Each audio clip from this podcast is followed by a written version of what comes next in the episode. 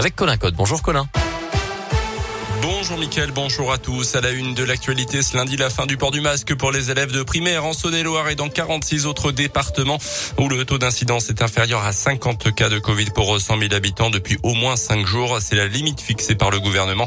Les professeurs et le personnel de l'éducation nationale devront encore par contre garder le masque encore un peu.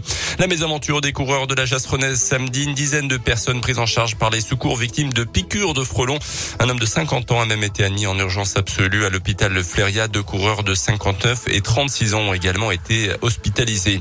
Environ 500 personnes selon la préfecture de l'Ain, 700 selon les organisateurs ont manifesté hier près de la centrale nucléaire du budget, la plus ancienne de France depuis l'arrêt de Fessenheim. Il réclame toujours sa fermeture. Les obsèques de Bernard Tapie célébrées vendredi à Marseille. L'ancien ministre patron de l'OM, acteur et homme d'affaires est décédé hier à l'âge de 78 ans après un combat de 4 ans contre le cancer.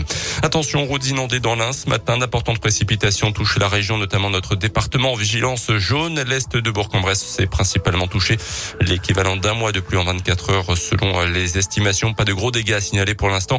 Les pompiers sont quand même intervenus à Ars pour sauver les fresques de la basilique victime d'infiltration.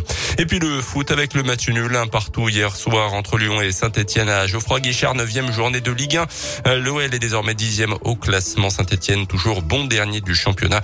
Un partout, même score donc entre Clermont et Lorient hier et à noter également la première défaite de la saison pour le PSG contre Rennes.